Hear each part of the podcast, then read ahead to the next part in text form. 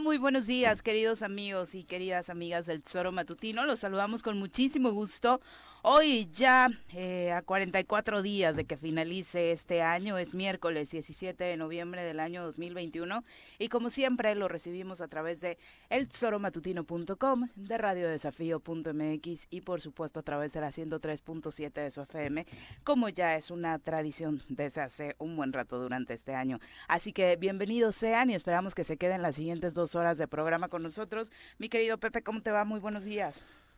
Muy buenos días, Viri. Este, buenos días al auditorio. Eh, pues eh, tratando de empezar el día con buen ánimo. Hay un rico sol, no hace tanto frío como ayer, entonces pues las condiciones parecieran que pues este van a ser pues una, un, buen día, ¿no? Ojalá, ojalá así sea. Saludamos a quien nos acompaña hoy en comentarios. Ya está con nosotros para su comentario.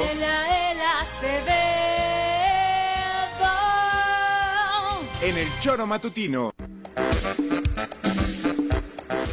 Hola, Eliael, ¿cómo te va? Buenos días. Yo ayer me estaba congelando. Ayer sí, ayer, sí, ayer estaba terrible. pero terriblemente no, no, tapado. Ayer, ayer sí estaba, pero hoy ya este, es ya menos que ayer, ¿eh? la colcha del tigre me dijo te sí, extrañaba, ¿no? O sea, ya tenía puestas.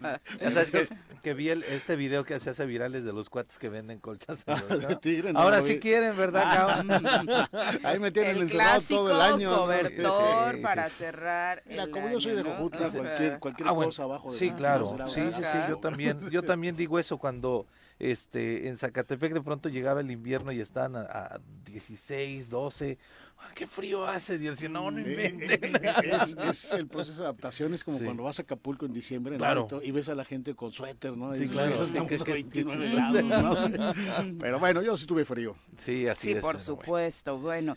Pero vamos a ahora, lamentablemente decía Pepe, eh, uno trata de iniciar eh, con el mejor ánimo, compartiéndoles buenas noticias, pero la realidad regularmente nos supera, particularmente en el estado de Morelos.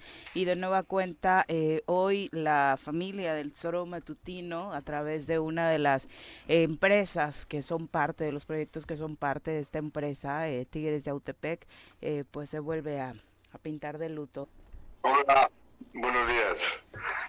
Pues sí, mira, estoy jodido, no, no he podido dormir, ha sido duro. Ayer en la noche mataron a, a Edu,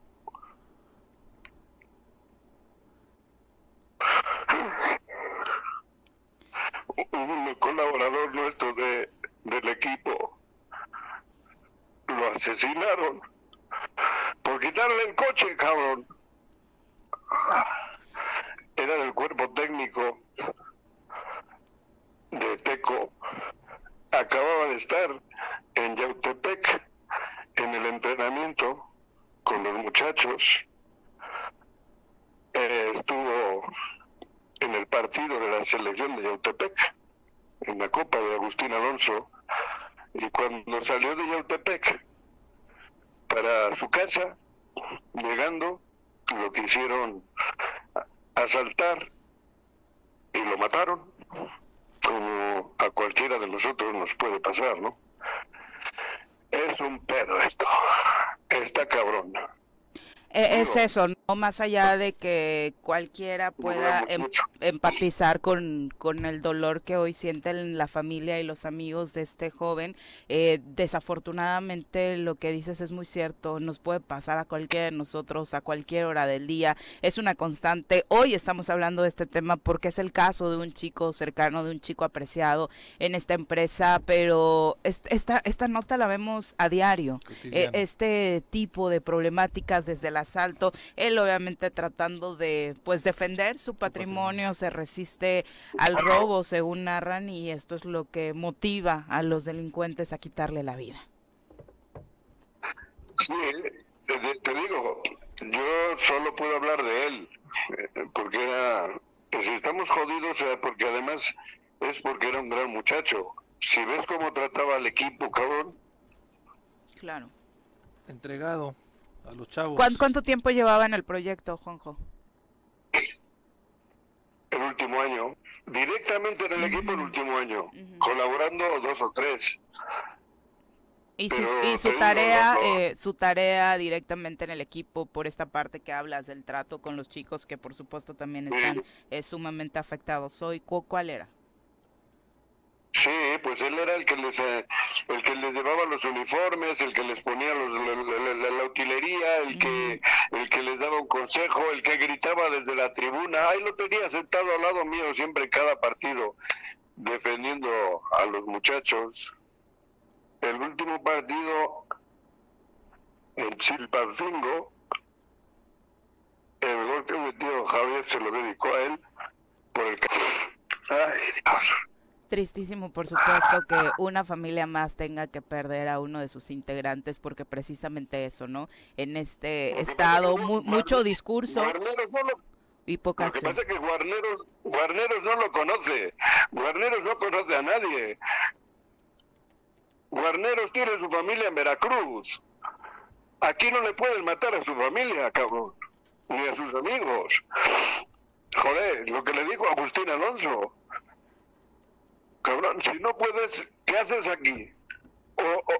esto no es delincuencia organizada, esto es delincuencia común. La delincuencia común está en la calle, nos está matando a todos, porque hoy hemos muerto un poquito todos, ¿eh?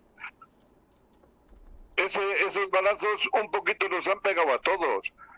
Da miedo salir y no es exageración creo que la camioneta de la Semafo, ¿cómo se llama esa madre? Semafo. Recogió cuatro cadáveres, recogió el de él, se fue a Tepoztlán por otro, hizo todo un recorrido en la noche, a las nueve, diez de la noche. A la familia le dijeron, ahorita no vamos, no podemos llegar a Temisco porque tenemos otros tres cadáveres para recoger. Y es así, ¿eh?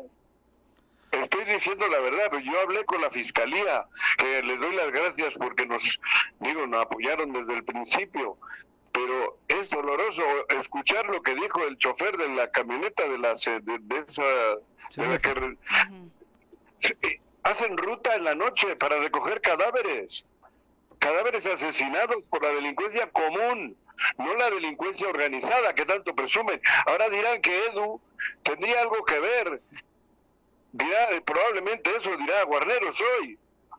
No, Guarneros, era un muchacho, trabajaba todo el día, era chofer de, de no sé qué madres, ¿no? De, ¿Cómo se llama? La que trabajaba. Ay, güey. Didi Uber. Eso. Uber no, la otra. Didi. Esa, ¿cómo has dicho? Didi. En esa trabajaba con su coche y luego a las tardes iba al entrenamiento del equipo, apapachaba a los niños, a los jugadores del Tigres de Autepec era un extraordinario ser humano, Guarneros. Y hoy no está. Y tú sí. Y tú sí, Guarneros. Yo no tengo nada que ver con el Congreso, ni quiero puestos políticos. Cabrón, pero haz algo. Y si no, pues deja tranquilo a Morelos, Guarneros. Está muriendo la gente, es vergonzoso. El, la camioneta, el furgón para recoger cadáveres, hace ruta en Morelos recogiendo cadáveres de la delincuencia organizada, no, perdón, de la delincuencia común. Porque la organizada es otro pedo, mi querido guardero. Y se mezcla seguramente, porque si en este estado actúa la delincuencia común como lo estamos viendo, pues la otra ni se diga, ¿no? Por supuesto. Es delincuencia común, pero hay impunidad y la impunidad necesariamente va amarrada de los de los acuerdos con las instituciones policiales. O sea, digo, la policía protege a muchos de eso, mucho tu dolor, la verdad es que este me uno y creo que es lo menos que podemos hacer. Y bien dijiste, lo alazo no nos, se lo dan a él, nos lo dan a todos en Morelos, que tenemos hijos, adolescentes es uno mismo, que, que sales con miedo, que, que, si te me siento enfermo en la noche, pues no salgo a la farmacia de, hasta el día siguiente y, con ciertas medidas de seguridad porque me da miedo que me pase algo, ¿no? Como tú dices, es lo cotidiano, es lo que vivimos y, y, y nos enfrentamos a ver un, un discurso del encargado de la seguridad pública que no solamente es Guarneros, es el gobernador, el principal responsable de todo esto, ¿no? O sea, porque si él fuera más sensible, si tuviera atención con el Estado, si él realmente se se preocupara y abriera la ventana de su palacio para ver qué es lo que está sucediendo con el pueblo, podría ver que la inseguridad es uno de los temas más demandantes en este estado y lo vemos diario. Aquí he estado mucho tiempo y cada vez siempre va a haber una nota de, de, de, de, este tipo, ¿no? Ahora es alguien cercano y por eso lo sientes más, lo dueles más, te encabrona más, ¿no? Pero, pero ahí está la realidad y efectivamente, ¿no? Es, ojalá esto, esto cambie y ojalá los diputados que acaban de entrar sean, sean más solidarios con el pueblo y menos con el presupuesto, caray, ¿no? ¿Qué te digo? De verdad de verdad te expreso mi, mi, sentir y te mando un abrazo, amigo. Sí, pero anoche hubo partido de la selección, ¿no? Igual y nuestras, nuestras autoridades estuvieron distraídos en ese tema. Perdón, llevaba dos años con nosotros ahorita me acordé. Digo que obviamente es lo de menos, ¿no? Hay personas que como lo narras con esa responsabilidad, con esa entrega, pudo haber sido un mes y haber demostrado su calidad humana, ¿no? Sí. Sí, sí, la verdad sí. Y es todo el estado, ¿eh? A donde vayas, o sea, la zona que vayas. O sea, cuando dices Coatlán, pues yo ya no voy a, echarme mis mojarras a Coatetelco porque te da miedo. Te da miedo ir allá. ¿no? Jojutla, Zacatepec. Te da miedo salir a Ayala, a cualquier lado, ¿no? O sea, oscuridad. ¿Sabes? ¿Sabes? Al papá de, Edu, el de la furgoneta esa de la semáforo, semáforo, le dijo, voy a tardar como cuatro horas en llegar a Temisco porque tengo que ir a recoger ahorita un cadáver a Tepoztlán y otro a no sé qué otro municipio. O sea, ¿sabes la barbaridad que es eso? Claro. O sea, y, y, todos los días, o sea, salen a recoger cadáveres de morelenses asesinados. Es impresionante. Yo entiendo lo difícil que es la labor, pero la defensa cuando compareció Guarneros y se le dijo en sujeta lo que se le dijo, lo único que hizo es revirar y reviró al diputado que lo estaba que le estaba exigiendo que cambie esto. Le reviró vulgarmente, le reviran, o sea, no no dicen nunca nada. No pasa nada no hay un proyecto, no hay nada. No, cuando se le, se le cuestiona, te la revira. En lugar de asumir su responsabilidad. El pendejo eres tú, el malo eres tú, el malo, tú también eres malo. ¿Tú qué hacías allá? ¿O por qué esto? No, señor Guarneros, así no es. Yo no tengo ningún cargo ni quiero. Lo que se necesita es que nuestros hijos y nosotros mismos podamos pasear por Morelos como se debe, en paz, cabrón. El resto, ustedes están haciendo daño, están haciendo daño a Morelos, señor Guarneros. Y se lo digo con todo el respeto del mundo, sin afán de ofender, diciéndoles la verdad. No puede ser. Y ustedes desde su burbuja, porque viven en una burbuja, ustedes sí están bien tranquilitos, no quieren mirar abajo la sangre que está corriendo por las aceras de, de Morelos.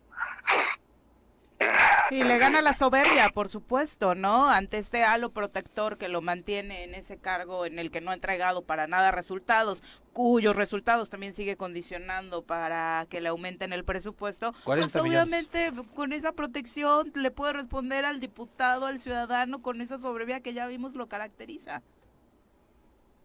Sí, por eso, pero lo único que piensan es en el dinero. Pero, ¿sabes, Juanjo? Quieren más dinero más presupuesto, más dinero. ¿Y qué resultados ha habido? Ninguno. Cada, vez vamos para atrás.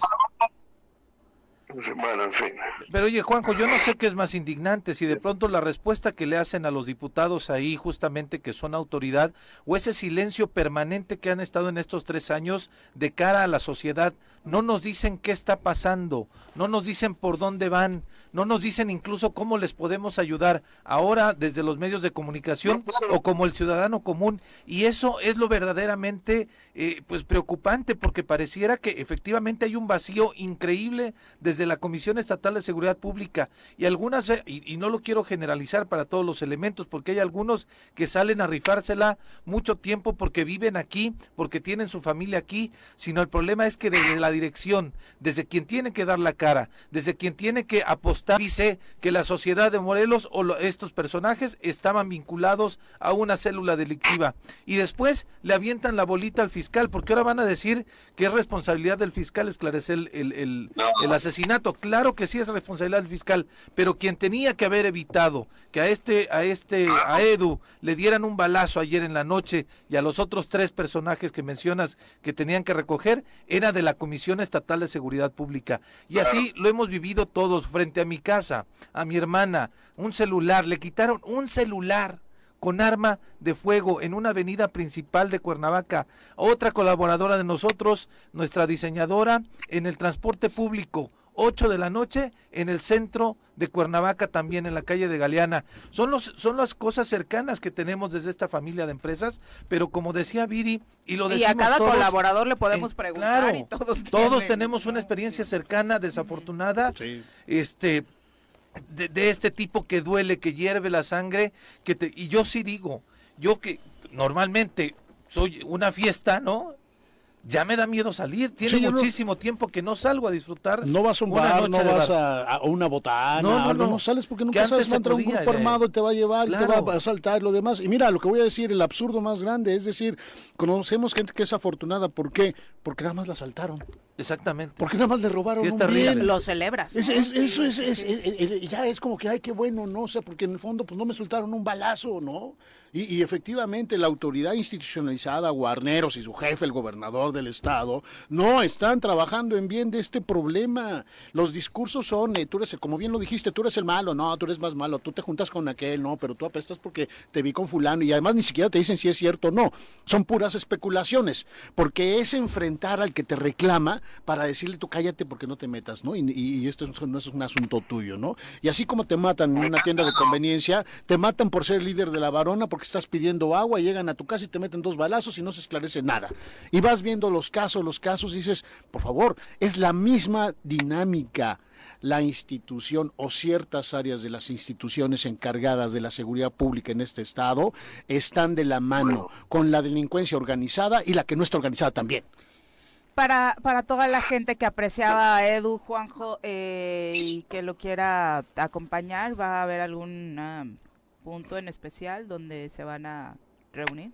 Sí, mira, todavía no sabemos si antes de que termine el show eh, les intentaré informar de, no sé, el velorio y todas esas cosas, ¿no? Porque obviamente la familia de Tigres de Autepec, que es también parte de la familia del Choro, están aquí muy pendientes de las transmisiones del equipo y demás, y bueno, obviamente están preguntando y con toda la solidaridad. Ahorita por el su carro, por todo lo del equipo. No les faltaba un detalle a los muchachos. No les faltaba nada. Los quería un chingo, cabrón. Y bueno, termino, ¿no? Termino pues, diciendo que acaban de arrebatarnos a un gran ser humano, Eduardo. Eh, digo, Edu, sí, Edu, Eduardo. Ángel Eduardo. Nos lo acaban de arrebatar, pero con complicidad, con complicidad de la autoridad que es lo triste. Y bueno, de verdad que vamos a tener un gran vacío, porque un equipo de fútbol lo formamos todos, pero sobre todo esos que no se ven tanto, como son los que manejan la, la, utilería, los que están al detalle con los muchachos, esos son los que motivan a última hora cuando salen y se entregan en la cancha. Edu era de esos. El último abrazo se lo daban a él y desde aquí le mando el mío, sin más. Bueno. Un abrazo, Juan. Pues tristísimo, por supuesto, y, y, todos los que obviamente forman parte de la familia Tigres de Autepec, no solamente al cuerpo directivo, a los jugadores, a la afición, nuestro más sentido pésame y un fuerte abrazo. Son las 7 con 22, eh, de verdad, eh, aquí no, en, en, este tipo de casos, sí, por supuesto, lo más fácil es decir, el responsable fue fulanito que accionó el arma y le quitó la vida, pero hay cosas mucho más atrás, hay responsables intelectuales que son los que no están actuando, que son los que han eh, sido omisos en sus responsabilidades y por supuesto contra ellos también habría que actuar. Nos vamos a una pausa, regresamos.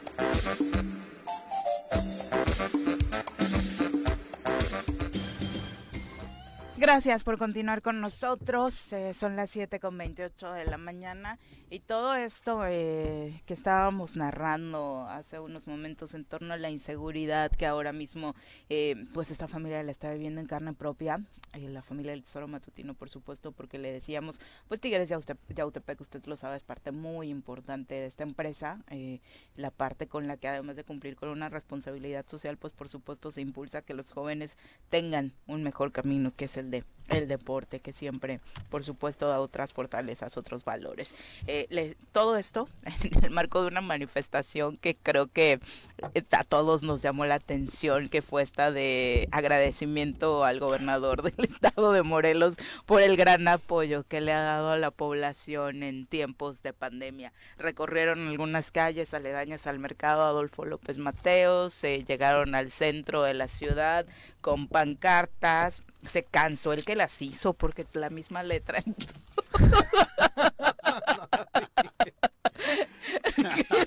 Más bien nos coordinamos. Yo estaba viendo la misma información ahorita. ¿Ah, sí? sí? claro. Es que, digo, desafortunadamente la, la tragedia nos ganó, pero definitivamente esta nota era para arrancar el programa, ¿no? O sea, primer gobernador que logra una manifestación para agradecerle su gran gestión en la entidad. No, no recuerdo alguna así, por eso. No, de, de repente los transportistas sí le ponen letritas ahí a sus. Ajá, este, cuando les dan el aumento, ¿no? De apoyo total. O cuando hay crisis, que sí le ponen apoyo total algo. Antonio es completamente distinta a las actuales, ¿no? Eran gobiernos más fáciles en general, ¿no? O sea, no eran tan complejos. sí, la oposición no estaba tan fuerte también. Y hubo un incidente ahí de un pleito que se armaron a partir de algo en el Zócalo de la Ciudad de México en la noche, como a las 10, 11 de la noche, y, y la gente empezó a especular que, que había gente oculta atrás, y hubo una, una marcha de apoyo a este Antonio Reba Palacio y todo, y volvió a ser lo mismo, acabó siendo una pelea de, de, una pandillita de ahí, de, este, de, una privada que está ahí donde está Tepetates contra otros, y tal, no pasó más, ¿no? O sea, y fue la última bueno, de apoyo. hubo una... De apoyo. Que, que... Pero por un evento muy en particular, ¿no? Donde se necesitaba... Lo aprovechó don Antonio, acababa de entrar, lo acaba de entrar y dijo, bueno, vamos a dar seguridad de certeza, y obviamente fue autoconvocada, ¿no? Hubo, hubo una del hijo del gobernador al gobernador, moviendo a todo el PRD. Sí. Claro. No la recuerdo esa. Sí, claro. Pero eran perradistas. Con Graco, sí, claro. Sí, sí, sí, movieron todo el músculo. desde Avenida Zapata hasta. Que fue, además, sí fue impresionante la marcha. Al inicio de la gestión. no, no, no, movieron. Ah, no, bueno, movieron. Sí, porque, músculo es porque al año siguiente. Porque al año siguiente la realidad les llegó. Pero fue al inicio de la administración, entonces. Ya fue cuando la crisis. Ah. Después del tercer, del trienio, del primer trienio cuando ya había crisis, cuando ya la, la también la presión del mismo rector Vera, de Cuauhtémoc, del obispo estaba eh, fue este, encima de Graco, fue cuando movilizaron. Este llama la atención porque fue Samuel Jaramillo, uno de los líderes que estaba encabezando esta manifestación, esta marcha, porque además este Samuel en el proceso electoral pasado apoyó otro partido político. A, ver, estás hablando de ayer, de repente. O sea, Ajá, sí, no, no, no, no, ahora perdón, estoy hablando, me regresé a, sí, porque parece que a la actualidad. Y vía, o sea, el hijo de Juan de los Caramillo. No, no, no, no, no, no, no, no, tiene, no, que tiene que ver. No, eh, Samuel es un líder de la, de la estación, de la colonia de la estación, que militó en el PRD, que el gobierno de Sergio Estrada lo metió a la cárcel por inventándole un, un tema de este narcomenudeo y demás, y estuvo en la cárcel eh, algún tiempo. Entonces Samuel sí tiene un liderazgo de gente ahí en, y reconocido ahí en, en, la estación. No sé de dónde sea, fíjate, el Jaramillo, pero no tiene nada que ver con, la, familia, Jaramillo, la, la, la, de la pancita, ¿no? Este, y la de Juan, la de Javier, desde luego. Este, y pues, por eso me llamó también la atención, porque en este proceso electoral no apoyó al partido del gobernador, estuvo en otro proyecto político. ¿No? Ya, pero sin embargo, digo, evidentemente esta manifestación pues, no es no es este eh, eh, eh, simultánea, no es este genuina. genuina. No son las masas así completamente. Hoy se me ocurrió decirle gracias al gobernador, ¿no? Pero el motivo es el que me llama la atención, ¿eh? Todos los Por el apoyo en pandemia. No, O sea, sería interesante incluso charlar con quien A ver, Porque aparte dentro de la misma marcha traté de ver videos en los que tal vez alguna consigna reflejara exactamente lo que querían agradecer. No había ninguna consigna para el gobernador, o sea, eran las consignas de todas las marchas de unida, la población y, además le están pidiendo más apoyo, ¿no? y, la verdad es que si ahí, si dice gracias gobernador por el apoyo en pandemia, bueno, que nos diga en concreto qué le ha dado la estación respecto de este apoyos a la pandemia, ¿no? Porque las vacunas no son del gobernador, no, no transita por ahí, y qué les ha dado, ¿no? Porque pues ya ve, eh, yo recuerdo que justo al inicio de la pandemia, pagó nada más por el por tenerlo aquí un día y demás y esto y ese, ¿no? O sea, la simulación absoluta, ¿no? No sé dónde. Y sobre todo para que luego no digan que los que nada más criticamos no tenemos elementos, sino nos dan elementos para decir, mira, este gran apoyo del gobernador que hizo que incluso la gente saliera a la calle en pandemia, pues lo mencionamos y lo compartimos. El centro de salud con 10 camas que puso en la, en la, colonia, ¿no? Y que durante seis meses estuvo funcionando y nos atendió. No hay nada, ¿no? O sea, no, en la, en la información información que yo estoy leyendo dice, por, su, decidieron apoyar a los vecinos que representan con despensas y obra pública. Yo creo que la obra pública es lo que está haciendo ahorita Sedatu, ¿no? Claro, pero es un proyecto del gobierno. Del gobierno federal, ¿no? Que están rehabilitando la cancha de fútbol, la cancha de básquetbol que está del lado de este donde está la academia de Benning, ¿no? Que ahí están realizando una obra de... y la regularización de, predios, ¿no? En la que obviamente participan los tres niveles de gobierno. Pero es prácticamente que eso. Y ahí entregaron un pliego petitorio y de trabajo para que continúe el apoyo a los morelenses. Elogio a cambio de atención. Está bien, digo, ¿no? Pero este, pero bueno, sí es de risa porque el, quienes conocemos el, ejercicio de, gobierno de Cuauhtémoc Blanco, pues nos da risa, ¿no? Sabemos que esto es una vacilada y es un show, lamentablemente, ¿no? Y en eh, medio de todo esto, lo que dijo Juanjo hace rato, ¿no? A ver, sale la camioneta de la CEMEFO en las noches a recoger un domingo Qué cuatro cadáveres, ¿no? O sea, la ruta de la muerte. Y, una. Es la ruta. A ver, ¿dónde están los recursos? Sí, claro. Una. ¿No? Y espérenme porque vamos a llegar a las 5 de la mañana con su cadáver para ver qué sucede y lo vamos a meter en la seméfora. Este, que te entreguen el cuerpo, pero este, uno quiere tener la certeza de que tu familiar está ahí, que esté, que los trámites se estén realizando. No, Normalmente sí es ¿no? Y después de que llegue el, del seméforo, espérese primero que llegue al, al, al, perito, ¿no? Para ver, y ahí aviéntate tres horas, cuatro horas en lo que llega. En lo que además por muerte violenta son 24 horas para entregarte el cuerpo, me parece a él. Eh, no, no, fíjate que no tengo el dato, pero no, no necesariamente 24 horas bueno, tienen que hacerte la, autopsia del Sí, porque puede ser hasta la culminación de los peritajes. Exactamente. ¿no? Pero esos pueden tardar un poquito más siempre, ¿no? O sea, sí. claro, porque pueden hacer autopsias, pruebas de balística, volverlas a repetir, en fin, ¿no? no, no son 24 horas, pero es, pero es, pero es un peregrinar. Ahora, sería interesante que nos dijeran, es un dato como para una solicitud de acceso. ¿Cuántas este, eh, camionetas, tiene la CEMEFO? Pero además, y el último mes no me des nombres porque es información confidencial, ¿no? Sí, pero ¿cuántos, has recogido por día? Que nos digan, ¿no? ¿Cuántos has recogido? Fulano este, porque a veces nos enteramos de las noticias de matar a fulano porque así como pasa con este chavo, ¿no? Porque tiene alguien que sea su voz y se sepa pero ¿cuántos pasan desapercibidos y no son más que un, dato más ahí en medio de la nada, ¿no? Y que te puede dar un indicador de, a ver, no nos hagamos guardianos, tu pleito no está con el diputado Yautepec, no, no, no. no tu pleito está con lo que no estás haciendo por los de Morelos. Y tu actitud soberbia la notamos y la vemos, como diciendo, pues ah, yo aquí termino esta función y me voy, y ahí se quedan, ¿no? Así lo dijo, ¿no? Sí, sí claro. claro. Y, y, sin ningún menoscabo, o sea, sí reflejando, decíamos, un halo de soberbia, diciendo, si quieren me voy mañana, ¿no? Pero ustedes, eh, la parte que el delincuente. Y lo decíamos, y de pronto en los medios de comunicación nos quedamos con la nota del enfrentamiento. Decimos, los que de pronto están con una línea más este, allegada al gobierno, diciendo, ah, les puso una friega el vicealmirante a los diputados.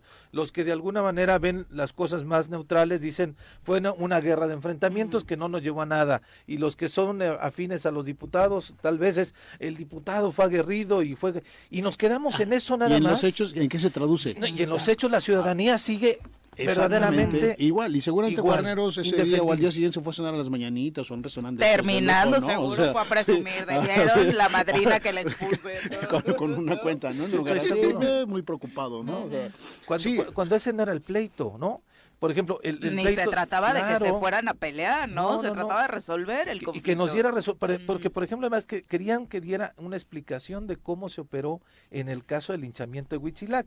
Ya después, pues también que nos informe de todo, ¿no? Pero fue para eso. Y para esa comparecencia dijo, no puedo decir nada, porque ya hay una carpeta de investigación. Cuando él no es el ente investigador para para que esté obligado a guardarse la información. Él sí tenía y podía que y la pregunta, la pregunta era muy clara. ¿Por qué habiendo un lineamiento que ustedes expidieron para responder respecto de este tipo de eventos en un lugar que está a menos de media hora, no llegaron y dejaron que sucediera? Es, es decir, quiero que me des cuenta de tu falta de capacidad o decisión para hacerlo, ¿no? Así es. Y el que salió el quite fue el secretario de gobierno cuando dijo, este es responsabilidad Ah, bueno, y no sabía la que se metía, ¿eh? Porque también tiene un problema. Pero ya después lo, lo hicieron personal, quizá, no sé. Eh, por ejemplo, la diferencia es cuando llama el Congreso a Alicia Vázquez Luna, cuando Alicia denunció en medios de comunicación que había diputados que pedía que liberaran cuando tenía gente detenida. Y Alicia ahí sí de manera firme les dijo a los diputados cuando se fue, no me vuelvan a llamar para estos favores. Y casi, casi tú, tú y tú. Claro, ahí, ahí sí era un tiro cantado, derecho, directo. Y la sociedad queríamos saber exactamente ahí qué diputados estaban pidiendo este tipo de favores. Cuando fue Guarneros, ahora no era un tiro entre diputados y demás, no queríamos disfrutar quién tenía los guantes más fregones, no era una pelea entre el Canelo y demás, sino queríamos saber cómo estaba operando la Comisión Estatal de Seguridad Pública, queríamos saber por qué no se, no se, no se activaron los protocolos, y es justamente eso, a mí lo que me da más terror y más pánico es, digo, venimos de, la experiencia de Capela, que era un showman también, ¿no? Un exceso quizá, ¿no? Que salía en cada instante, que estaba en los medios a cada instante. No queremos tampoco algo así, pero sí queremos alguien que nos vaya diciendo cómo está la dirección de, nuestra seguridad, cómo nos podemos ir sintiendo acompañados.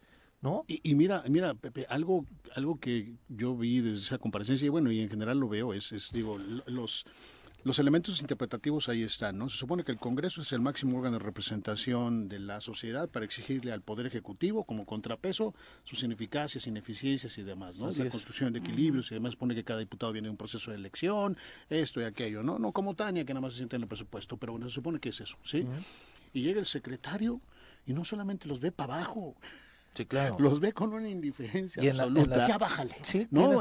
ahí nos vemos, ¿no? O sea, dices, entonces, imagínate en manos de quién estamos. se supone que es esa representación política, que tiene facultades, que tiene la caja de resonancia para que esto signifique y trascienda y puedan hasta, hasta traerlo a cuentas y quitarlo y lo demás. Claro. No pasó más. Entonces yo lo único que pido, por favor, es una persona que al menos sepa que independientemente de las capacidades que debe tenerlas, sí lo está haciendo en serio, a favor de los morelenses. Así es. Y va a pasar nada, al menos pronto, Eleal, porque la verdad en este afán de ser conscientes, los diputados sí están analizando mejorarle el presupuesto eh, para ver si ahora sí entregan mejores resultados, porque al final ellos tampoco se pueden meter en ese tema porque es un asunto del gobernador que de hecho viene recomendado desde el gobierno federal, entonces tampoco es que podemos tener esperanzas de que se va pronto. No, pero además fíjate cuál es la narrativa, cada año desde hace, por favor, no sé, 15 años, el tema del presupuesto. Sí. Cada año es exactamente nada más el tema de los diputados, el presupuesto. El encargado de la Secretaría de Seguridad Pública quiere más dinero para dar más seguridad, ¿no? Y ahí están peleando y a veces este, estirando y aflojando y a veces ni lo aprueban y ahí están en ese esquema. Una vez que se resuelve el paquete fiscal, se acabó. Oye, el problema no es el presupuesto, el problema son estos resultados. El problema es que ayer mataron a un chico más, ¿sí? Por quitarle el auto. Y que tu semefo, que nada más tiene una pinche unidad, ¿no? Sí, va a recoger cuatro en un solo día. ¿En dónde está la, realmente la operatividad, la eficacia de la operatividad? La prevención. O sea, cuando le dijeron a Guarnero, se supone que de, la recuperación del dinero iba a ser para la, seguridad.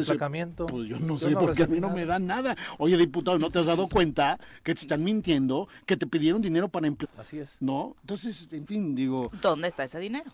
¿Dónde está, ese, dinero? ¿En qué se ocupó? Porque tampoco es que haya otro... Igual y se ocupó en los apoyos a despensas. Pero, pero aquí lo que quiero decir no es dónde está ese dinero. ¿Dónde están esos diputados para asegurar que incluso los están engañando a ellos, no? Ay, pues ya nos vieron la cara. Ya se fueron, los que le aprobaron. Bueno, los de ahora que le digan, a ver, gobernador, Tienen que darle seguimiento, por supuesto, porque se los dijo en su cara. A ver, se los dijo dónde está. Usted le dijo a una legislatura, más allá de cuál número, sí, al Congreso quiero para eso. Y aquí nos está diciendo un secretario que no le dio nada. Y nos pide dinero, presupuesto, para precisamente para ampliar el presupuesto, pero supone que el emplacamiento era para allá. ¿Qué pasó? ¿Dónde está el dinero? Es que el ESAF, es que el ESAF, bueno, en fin. Ayer, por ejemplo, hablando de dineros, ¿no? El, secretario de Educación también pide una ampliación presupuestal y de pronto le preguntan, oye, ¿y los 10 millones para que no se dieran las cuotas escolares, dónde están? No sabe dónde están. Dice, porque además no hubo clases en un año. Y entonces esa lana Y tampoco podemos decir que se ocupó para apoyar a las escuelas en este regreso a clases, porque todos sabemos que les mandaron un litro de cloro. Sí, claro. Y una escoba. Claro. Y, que estaban en situaciones deplorables, incluso hasta vandalizadas algunas. Oye, pues, ¿cómo es posible que este gobierno no sepa dónde están los recursos que se supone que son para apoyar a la ciudadanía? increíble, no, ayer con increíble. Pero insisto, Viri, no solamente el gobierno, quienes deben estar ah, atentos son los diputados, es su función. Y tendría que darle seguimiento a todos estos apuntes que les van dejando los, en las comparecencias. En las comparecencias tienen todo, deberían hacer más su trabajo. 7 con 44, nos vamos a una pausa. 7 con 49 de la mañana, gracias por continuar con nosotros. Virginia Colchado, un abrazo, dice que lamentable noticia lo del integrante de Tigres de Autepec y ojalá de verdad las autoridades se pongan ya las pilas. ¿Cuánto tiempo llevamos diciendo esto, Virginia? Eh, la verdad es que más allá de eh, tener una esperanza de que se pongan las pilas, nos toca empujarlos a que de verdad cumplan con sus obligaciones para con nosotros los ciudadanos. Reno Colín, también integrante de esta familia de Tigres de Autepec, nos dice que, bueno, obviamente eh, por ahí en, la casa de, de serán el tema de todos los servicios funerales, ¿no? Arnaldo Pozas, profe, muchas gracias por acompañarnos y ahora recibimos con muchísimo gusto en entrevista al ombudsperson de Morelos, Raúl Israel Hernández, a quien siempre es un gusto recibir en este espacio y platicar. Eh, bienvenido. Gracias, al contrario, el distinguido soy yo por estar aquí en este espacio y un saludo a toda la gente que nos escucha. Platicábamos antes de entrar al aire justo eh, la intensa cantidad de temas que tiene en agenda la Comisión Estatal de Derechos Humanos precisamente por todo lo malo que sucede en la entidad. Eh, particularmente, ¿te hicieron una sesión especial o qué fue esto de la semana pasada? La verdad es que nos dio muchísimo gusto saber que ya te invitaron y que te recibieron en la mesa de seguridad o para la construcción de la paz. ¿Llevaste a tu equipo de prensa? no. Ah, entonces las imágenes El comunicado fue de ellos, ¿no? Ah, ya, porque yo de pronto te, así cuando te captaron entrando así en la puerta, ¿no? O sea, dije, ay, caray. Porque siempre a los que les caen mal los recortan. Yo dije, Israel llevó su equipo de prensa y él no está compartiendo las imágenes. Me sentaron en el banquillo de los acusados. No, la verdad es que fue un ejercicio muy eh, productivo, ¿no? Yo destaco siempre la parte positiva de estas reuniones. Hace algunas semanas recibimos la invitación eh, a través del secretario técnico de la Mesa de Coordinación para la Construcción de la Paz y la Seguridad, un funcionario del gobierno federal adscrito a la Secretaría de Seguridad Pública y Protección mm. Ciudadana. Él nos hizo la invitación y pues por supuesto que la atendimos dado que hemos sido... pero primer punto, eh, invitación desde el integrante del gobierno federal. Que no fue local. Bueno, la mesa la coordina por decreto presidencial el gobierno federal en toda la República. Es, es, una estrategia que despliegan a nivel nacional y a nivel local eh, la eh, coordina eh, esta persona, el secretario técnico se llama Alejandro Riquelme. Él nos hizo el favor de, de mandar un correo electrónico con la invitación. Acudimos la semana pasada, el jueves. Y en esta reunión, en un primer inicio, puse en claro dos, dos aspectos. El primero que nosotros en la comisión respetamos el trabajo, el esfuerzo de las autoridades del gobierno federal que integran esta mesa, la Secretaría eh, de la Defensa Nacional, la Guardia Nacional, el CNI, la Secretaría de Gobernación, la propia Secretaría de Seguridad eh, pública y protección ciudadana, en fin, todas las autoridades que eh, ahí unen esfuerzos, suman esfuerzos en un fin común que es el combate a la delincuencia y el que se pueda eh, se puedan mejorar las condiciones de seguridad pública. Primero aclaramos esa parte y la aclaramos porque nosotros no tenemos competencia para revisar si hacen bien o no su trabajo. Ellos. Nosotros desde la Comisión de Derechos Humanos a nivel local no tenemos la autoridad para eh, poder eh, fiscalizar, por decirlo de alguna manera, el trabajo que hacen eh, las fuerzas federales. Dicho lo anterior, en esa reunión hice muy, mucho énfasis y lo, y, lo, y lo dejé muy en claro. El hecho de que exista una mesa de seguridad coordinada por el gobierno federal, bajo ningún concepto bajo ninguna circunstancia releva o sustituye la responsabilidad del gobernador del estado Cuauhtémoc Blanco y del comisionado estatal de seguridad pública eh, José Antonio Ortiz Guarneros de la falla de las faltas de resultados en materia de seguridad pública.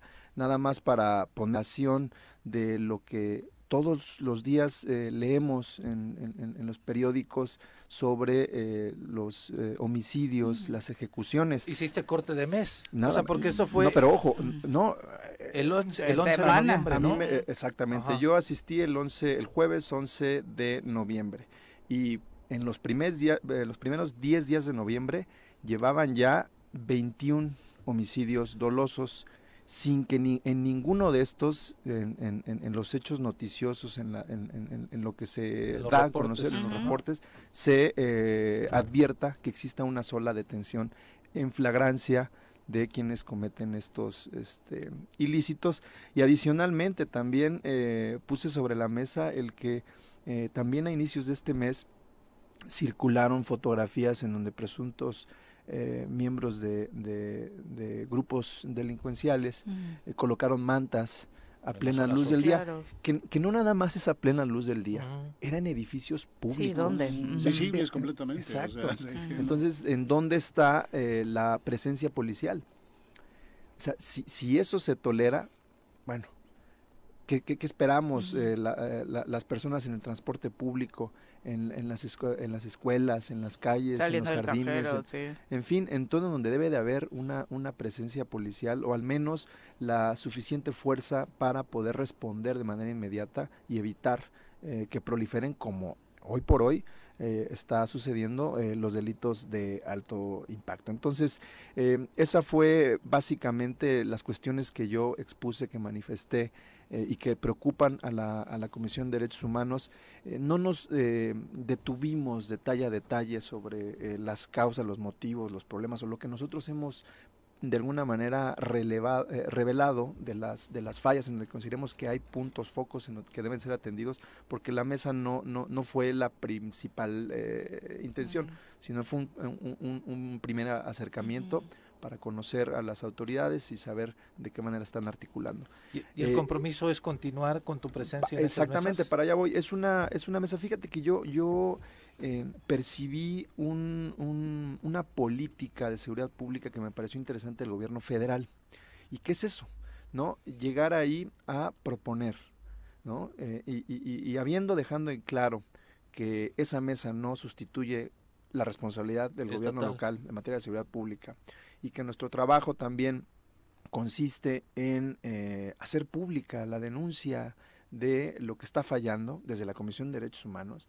Eh, dicho todo, todo ello y, entendiendo esa parte propositiva, yo autonomía, desde nuestra independencia, llevé en, en memorias USB todo el trabajo que hemos realizado en materia de seguridad pública y le entregué uno por uno a las autoridades del gobierno federal este, este material con la idea de que lo revisen, lo analicen, vean que es un trabajo profesional, es serio, es responsable, es objetivo sobre todo y no lo que en, algunas ocasiones se nos pretende atribuir de que eh, esto no es así, eh, que ellos mismos juzguen y que vean en dónde consideramos nosotros que debe de eh, ponerse la atención para establecer directrices federales que tengan que cumplir en, la entidad, las autoridades encargadas de la seguridad pública, sobre todo en lo que tiene que ver con prevención del delito y el sistema de reinserción social, que ustedes saben es... Un, Nefasto. Es, bueno, eh, hace no muchos meses se publicó que eh, Atlacholoaya es el penal más violento del país. El año pasado casi cierran eh, con un promedio de un muerto por semana. Entonces, imagínate, eh, nos lleva a reflexionar si ahí se cumplen eh, penas privativas de libertad. Y negando la realidad ¿no? se va a avanzar, ¿no? Exacto, e, e, e, esa parte nos ha costado mucho trabajo y pasa en toda la República, todas las eh, instituciones defensoras de derechos humanos. nos sucede el mismo fenómeno. Nos cuesta mucho trabajo transmitir que nosotros no somos el enemigo, nosotros no somos adversarios, nosotros no estamos ahí para eh, el, único fin de denostar, ¿no? Eso, eso no es la comisión.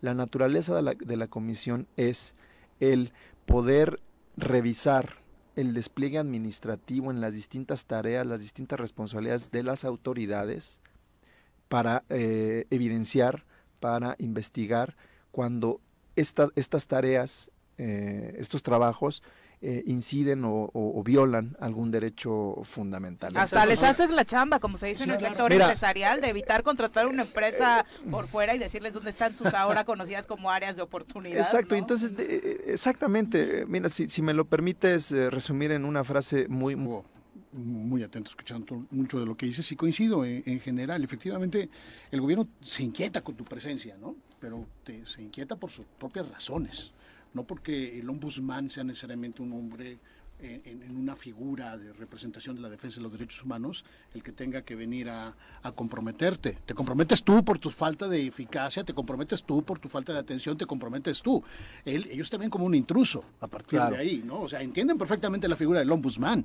Lo que no entienden es que lo quisieran alineado, ¿no? Y bien dices, sentarme aquí a tomar un café para hablar de la política que ustedes llevan no significa que estemos sustituyendo las responsabilidades del único irresponsable que es el gobernador del estado. Para eso se le elige y él es el responsable. Porque a partir de ahí la construcción de esas instituciones, que eficaces o ineficaces, son en función de eso. Y te escucho bien y coincido completamente contigo. Tu función es ser, no ser intruso. Tu, tu, situación, decíamos hace rato, en el Congreso falta voluntad para ser los intrusos de ese gobierno, porque a veces se acomodan, a veces hacen lo que quieren, en fin. En tu caso, sí, efectivamente, dices, veíamos hace rato, escuchábamos a Juanjo sobre la, lamentable muerte de este, de este, de este joven, ¿sí? y decía, Ayer a las el domingo en la noche sale una sola unidad de CEMEFO, ¿sí? A recoger cuatro cadáveres que son producto de lo mismo, ¿sí? Y que hay una insuficiencia de recursos. ¿Dónde están los recursos para ser efectivos? ¿Dónde está la capacidad de respuesta de la Fiscalía, de los cuerpos de seguridad pública, más allá de, no, pues es que ahora te toca la investigación, no, pero la seguridad es tuya y lo demás? ¿Dónde está la respuesta? Y ahí el ombudsman tiene que ser precisamente la figura más polémica Claro. Más, eh, que, perdón, el más incómodo de la sociedad. Y lamentablemente, entre el más incómodo refleja eso. De hecho, don Héctor Fixamudio, que es una persona que estudió mucho esta institución, que en paz descanse, por cierto, eh, él decía eso, justo que un ombudsman, un ombudsperson que no es incómodo realmente no está haciendo su función. Así es. Eh, eh, esa es la parte, y, es una expresión de, del poder, ¿no? Y de, y de la tendencia que tiene el poder a desbordarse. Para eso están los mecanismos de control, para eso estamos los órganos constitucionales autónomos, para frenar ese, ese ejercicio desmedido que en, lo que tiene que ver con nosotros eh, puede violar eh, derechos fundamentales. Nosotros somos ese contrapeso, en efecto, no es un derecho fundamental para que se corrija. Esa es la, esa es la parte que no logran eh, entender o, no quieren entender o eh, eh, algo, algo pasa eh, que no se toma con seriedad la parte que, hace la, institución de defensa de los derechos fundamentales y el poder tiene una tendencia también a ocultar, a vivir en la clandestinidad. Claro. Entonces, no reconocer los errores. no reconocer los errores. Entonces, para eso estamos nosotros, por eso es la autonomía. La autonomía no nada más es para que pues, nadie, nadie nos diga qué hacer, no, tiene un sentido teórico político que es precisamente ese, el que desde sin ninguna presión eh, sin una, ningún factor externo, podamos nosotros hacer ese señalamiento de violación a derechos humanos para que se corrija, eh, eh, evidenciar el descrédito de la autoridad, para que la autoridad misma haga un ejercicio de replanteamiento. Exactamente. Creo que todos coincidimos que el problema principal está en materia de prevención, hablando de seguridad. ¿Ustedes qué rubros se pusieron dentro de este documento que mencionas, entregaron, por dónde hay que empezar. y, te preguntaría también si tiene que ver con el presupuesto, porque Guarneros desde su comparecencia y cada vez que lo entrevistan pone sobre la mesa el pues dinero. Es que imagínate si, si, si, si, eh, esa justificación la utilizáramos para todo, pues entonces, pues, ¿para qué estaríamos como representantes? ¿no? Ahora, yo voy a hacer mías las palabras del secretario de Gobierno en materia de cuando una autoridad falla. Eh, él, él, ha, sostenido de una manera muy enfática que la falta de recursos no eh, justifica la falta de resultados. Entonces aquí aplica también para ellos, ¿no? ¿De nuestro secretario de gobierno, el actual? Del secretario de gobierno, él, él, ha, él, ha, él ha manifestado esa, esa, esa... Indirecta para sus compañeros. Fíjate, ahorita que dijiste eso del poder, eh, hace mucho leí la tesis doctoral del doctor Diego Valadez, te la recomiendo, que se llama El control del poder. es un librote. Es, extraordinaria su tesis, la verdad, y habla en torno del poder y, construye reflexiones muy interesantes que yo tengo todavía vigentes. Una de ellas es el control del poder, ¿no? Sin embargo, cuando todavía hizo su tesis, hablaba del control del poder desde el poder.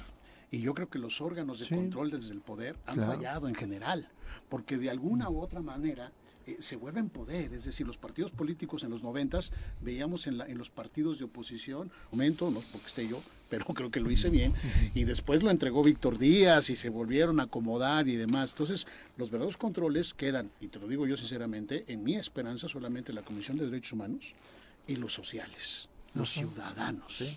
Yo te agradezco las palabras. Es que realmente eh, me parece que para, para complementar esta idea, eh, la autonomía no te la da la constitución o no te la da una ley, la, autonomía, o, vaya, no es, no es suficiente eso, vaya.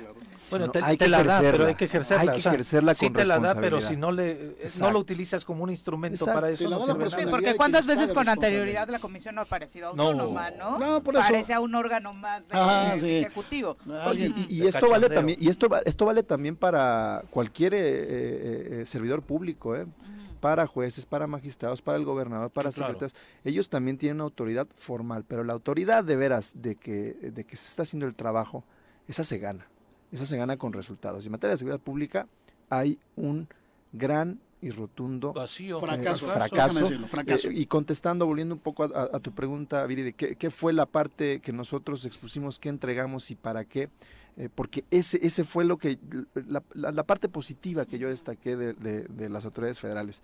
Eh, entregamos recomendaciones que hemos emitido, entregamos los diagnósticos sobre la situación eh, de los centros de reinserción social, que ya van dos y que no tienen precedente en su integración. O sea, son de, de veras. Los, y, lo que alcanzamos a ver en uno, dos, tres días, porque también lo que ocurre ahí es, todavía muchísimo, es, es escalofriante. Eh, eh, entregamos también algunas iniciativas de ley que hemos eh, planteado al Congreso del Estado en materia de seguridad. Y una más, una, una, acción de inconstitucionalidad que promovimos en contra de la ley de videovigilancia. No sé si recuerdan que se nos cuestionó mucho precisamente porque el objeto es la seguridad pública, pero nosotros consideramos que eso debe de realizarse respetando derechos, respetando derechos humanos, porque esa ley permite que eh, las eh, conversaciones puedan ser eh, grabadas, en, espacios públicos. Entonces eso viola claramente la, Constitución. No me preocupó mucho porque si no han hecho nada por poner las cámaras. Y, bueno... no, pero te la pueden pedir a tu empresa. si tú tienes, si tú tienes videovigilancia... Nos rebasa, no hay tiempo para hablar de, de todo el trabajo que hemos hecho. Es público, por cierto, lo pueden consultar en el portal de la Comisión de Derechos Humanos. Y eh, nosotros también eh, fuimos muy enfáticos en esta reunión en que, en efecto, los recursos son necesarios. Esos son necesarios, eso es indiscutible. Los derechos humanos cuestan, y, especialmente los, los, los, sociales, ¿no? la educación, el trabajo, la vivienda, la salud, eh, la, seguridad pública. Eso cuesta, ¿no? Pero hay un responsable de destinar recursos para que eso se cumpla. Entonces, eh, aún suponiendo o, dándole eh, algún sentido a esta, a esta posición del comisionado de que pues, no tiene recursos y por eso la seguridad pública y el fracaso es el que es, eh, bueno, en la Constitución y en la Ley Orgánica de la Administración Pública del Estado, el responsable es el gobernador y él sí puede destinar recursos públicos para fortalecer el, el, sistema de seguridad. ¿En qué? Y en teoría, hasta en, tecnología, en placa, vehículos para... En tecnología, en equipamiento, en patrullas, en fuerza policial, en, en capacitación, en fin. Todo eso se necesita para eh, tener un mejor eh, sistema de eh, seguridad pública bien, bien articulado con la federación. Si la federación viene, coordina, hace una mesa, establece directrices, pero hay que ejecutarlas. Y para eso se necesita una estrategia local que yo no la he visto publicada. yo no, una, una, una, pregunta. En el último año, ¿cuántas este, denuncias de oficio has iniciado en contra de estos temas o en contra de la autoridad local? Mira, no tengo el dato preciso, son muchas. Lo que sí te puedo decir es que a la Comisión Estatal de Seguridad se le han eh, emitido, en lo que llevo al frente de la comisión, alrededor de 32 recomendaciones. Y a la Fiscalía General del Estado, eh, alrededor de 42 eh, recomendaciones. Por contra lo que hablamos esta, esta manera tan, tan, tan deprimente de llevar a cabo las cuestiones de seguridad pública en favor de los morelenses, ¿no? Pues sí, más. exacto. Primero por Estamos en eso. Primero por tener una sola... Este, sí, en la Perdón, y, para, y para darles un dato interesante de, del por qué vemos en la falta de inversión en, en, en distintos rubros, pero también en la tecnología en la inteligencia, las cámaras de videovigilancia eh, se ha hecho público, ha circulado la, la, el dato de que casi la mitad de las que se tienen no funcionan. Pero vámonos al número. Ok, vamos a pensar que funcionen todas. Uh -huh. Son alrededor de mil las instaladas en todo el territorio del estado. Son, en Morelos tenemos una población aproximada de dos millones de personas. Claro. En el estado de Hidalgo se tienen 10 mil cámaras de videovigilancia instaladas en el territorio y tiene una población de 3 millones de habitantes. Si sacamos eh, la, la, proporción, sí, claro. necesitaríamos aquí 6.666 cámaras instaladas, funcionando y conectadas obviamente al, al, al, al, C5. Y esto es muy importante para poder enfrentar, para poder reaccionar y lograr detenciones en flagrancia. Claro. La, la, persona que eh, eh, priva de la vida a otra, se va. Vámonos. Un feminicidio no, no, no, se desaparece, no se lo traga ah, la bueno, tierra. No se mete en el, huye, el, pero huye. huye y le puede se el sombrero del mago, y lo se va, va siguiendo. Y se claro. va por las uh, por las, uh, las principales avenidas en donde puede en, emprender una huida con una velocidad eh, alta, ¿no? Para eso son útiles las cámaras eh, de videovigilancia, para poder se, eh, tener una, una, porque la flagrancia no se da nada más en el momento mismo de la, de, la, de la ejecución, sino en toda la mecánica de hecho subsecuente que puede durar horas. Para eso, para la lo, lo hemos visto. Lo vimos recientemente en el caso de, Ese, del chico este Octavio de, sí, sí, de, vecinos, ¿no? Que ahí van las cámaras y van siguiendo y van viendo, le van disparando, van viendo esto, aquello, lo demás, y sirven precisamente para llevar bueno, una yo, fíjate, si tú ves las noticias eh, en la tarde sobre todo, eh, eh, eh, siempre dan cuenta en la Ciudad de México de cómo es la efectividad en las detenciones, no nada más en, en, en, en homicidios, en feminicidios mm. o en tentativas de, eh, sino también en robos, robo, en robo a, a, vehículo con violencia, eh, a, a, a, transeúntes, a, sí, bancos. Que... Es increíble cómo en segundos, y esto lo digo con mucha responsabilidad, porque en esa mesa también se me, se me se me dio otro dato, ahora sí que... ¿no? Tenían otros datos. Yo, porque, porque nosotros, acuérdense que eh, tenemos nuestra estadística conforme a lo que es eh, noticia, lo que se publica en medios. Llevamos nuestro conteo sí, sí, sí. ¿no? de, de, homicidios dolosos, de feminicidios. Y en ninguno eh, hemos advertido que existan detenciones en flagrancia. Y es, y es algo que nosotros hemos afirmado. En, en, una primera ocasión, en, el, en, el, en, la comparecencia del comisionado en el Congreso, eh, él dio un, una cifra de 16. Uh -huh. Que fue de risa. Enumerando bueno, una en enero, una en febrero, sí, claro. ¿no? O sea, en la, en, en la parecía reunión, chiste. En la reunión de la semana pasada se uh -huh. eh, dijeron que eran 81 por... Ah, caray.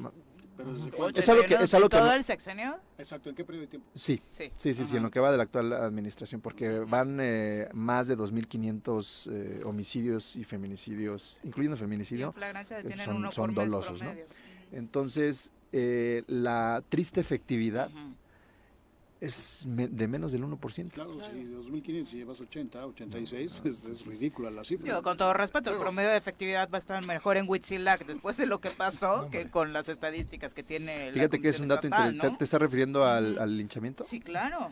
Ahí eh, la decisión eh, de dejarlos morir, pues que fue, fue una decisión homicida, esa es la realidad. Claro. Eh, aunque, aunque incomode decirlo. Se justificó en que había, si bien recuerdo, 40 elementos uh -huh. para 200, 200 eh, personas, ¿no? 12 de inicio y los 40 se dan con el refuerzo. Son 5 ¿no? personas por elemento, ¿están de acuerdo? Sí. Bueno, en el penal de Atlacholaya, en el Centro de Reinserción Social, la fuerza que se tiene por personas privadas de su libertad y custodio es de 27 a 1. Y ahí no les preocupa.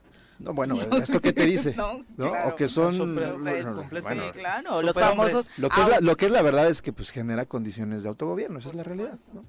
Oye, Israel, ya te habían invitado a estas reuniones y después dejaste de ir por una falta de atención, por una falta de, pues, no sé cómo cómo cómo comentar, no sé si lo quieras sí, compartir con el auditorio, porque es, quiero, sí. después de esto te quiero hacer otra pregunta. Claro que sí.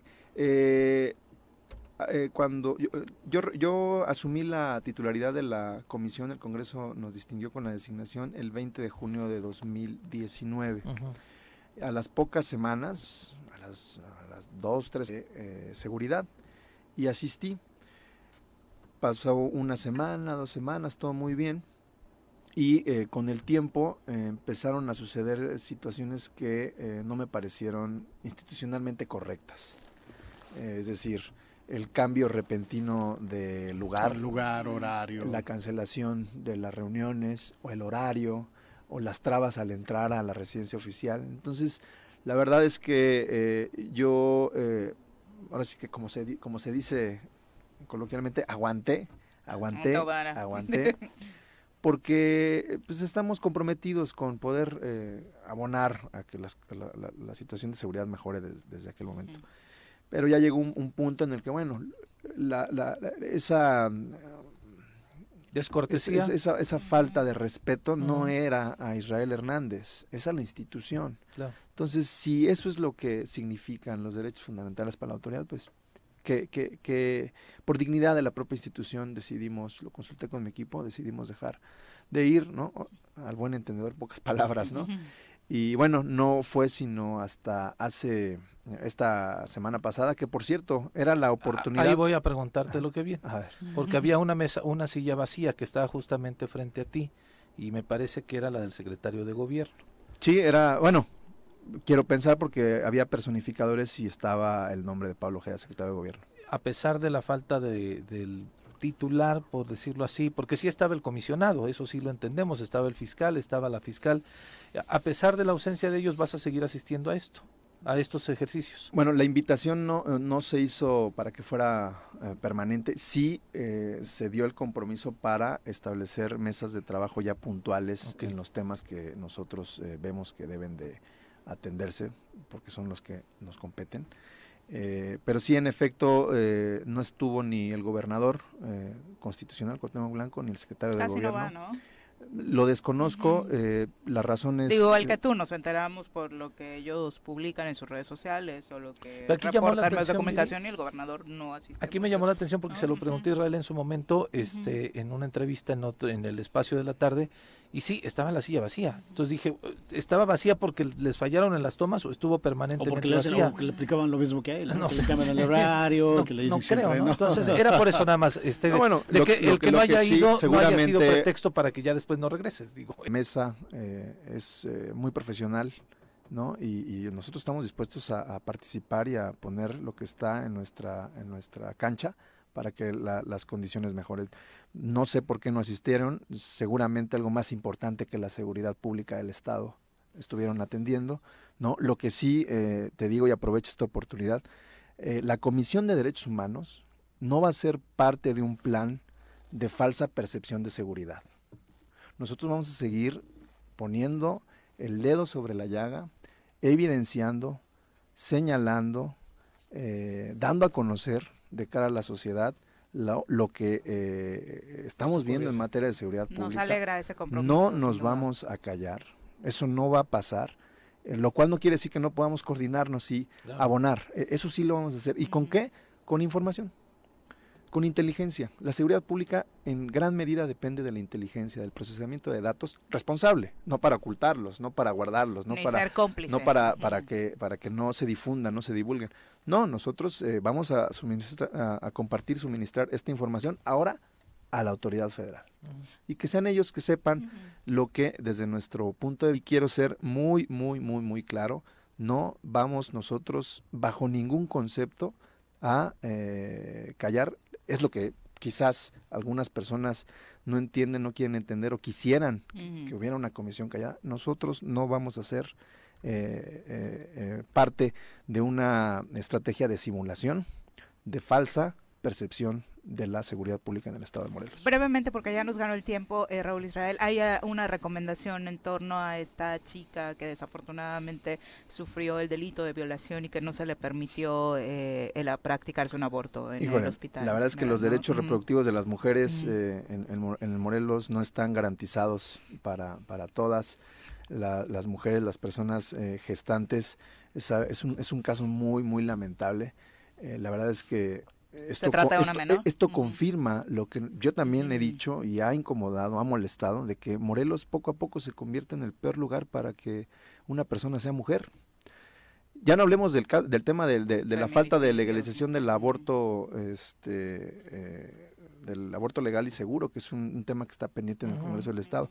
Aún lo que está permitido, que es la interrupción de una, una niña De 13 años. 13 años, eh, que fue abusada sexualmente por el, el- el- el patrón de su mamá, que hacía Trabajadora tareas, doméstica. tra- trabajadora doméstica, y no en una ocasión, en varias ocasiones. Si ustedes consultan la recomendación que es pública, eh, es eh, un tormento el que, el que sufrió la, la niña hasta que decide eh, co- compartirlo con la mamá, va a los servicios de salud, le aplican un, ultrasonido que ese fue el motivo de rechazo del ah, porque la recomendación quiero que sepan que fue rechazada por eh, eh, los servicios de salud de Morelos. Claro. bajo la la eh, eh, es verdad es un insulto a, a la, a inteligencia de, de la, de la ciudadanía que porque sí se le dio la atención médica porque le hicieron un ultrasonido. Vaya sí pero a ver claro. el, el embarazo después que se diagnostica es producto de una violación y tiene el derecho a que se, se interrumpa.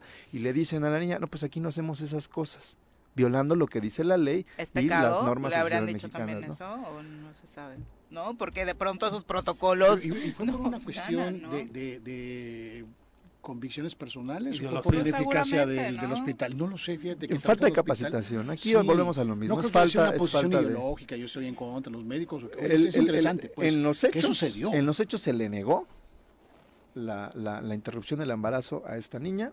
Eh, lo eh, decidió ella frente a estas eh, negativas recurrentes, porque no solo fueron una ocasión, fue- fueron varias veces las veces que acudió con su mamá, eh, una organización eh, este procedimiento, pero no en Morelos, tuvo que ir a la Ciudad de. México. Entonces, eh, este caso se suma a otro también muy grave de una eh, mujer de aproximadamente 27, 28 años con un embarazo gemelar que entra en, un proceso de aborto espontáneo, llega al hospital ya habiendo eh, perdido a uno de sus dos bebés, solicita la atención médica en el hospital Meana y eh, se la niegan de manera inmediata, como debe de ser en una emergencia, la hacen esperar eh, alrededor de 15 minutos, tiempo en el cual eh, eh, expulsa espontáneamente a su otro su bebé y, y lo peor es que lo ve morir en sus manos. Uy. Sus últimos respiros los ve, los vive la mamá. Entonces, eso es lo que está pasando en eh, los servicios de salud de Morelos. Emitimos las recomendaciones. Eh, vamos, a- estamos a la espera de esta segunda recomendación a ver qué posición asume el, el- el- el- el gobierno del estado. Es algo inaceptable. Por donde le busquemos, las, a las mujeres en Morelos les son negados sus derechos fundamentales. En el caso de los que tienen que ver con la salud eh, eh, Sexual. y y reproductiva, lo que me pregunten no está garantizado. Y, es lo que está legalmente ya aprobado, ¿no? Ni hablamos del otro tema, como ya bien decías. Muchísimas gracias por acompañarnos. Al Un contrario, muchísimas Muy gracias a ustedes por el espacio y un saludo a la distinguida audiencia.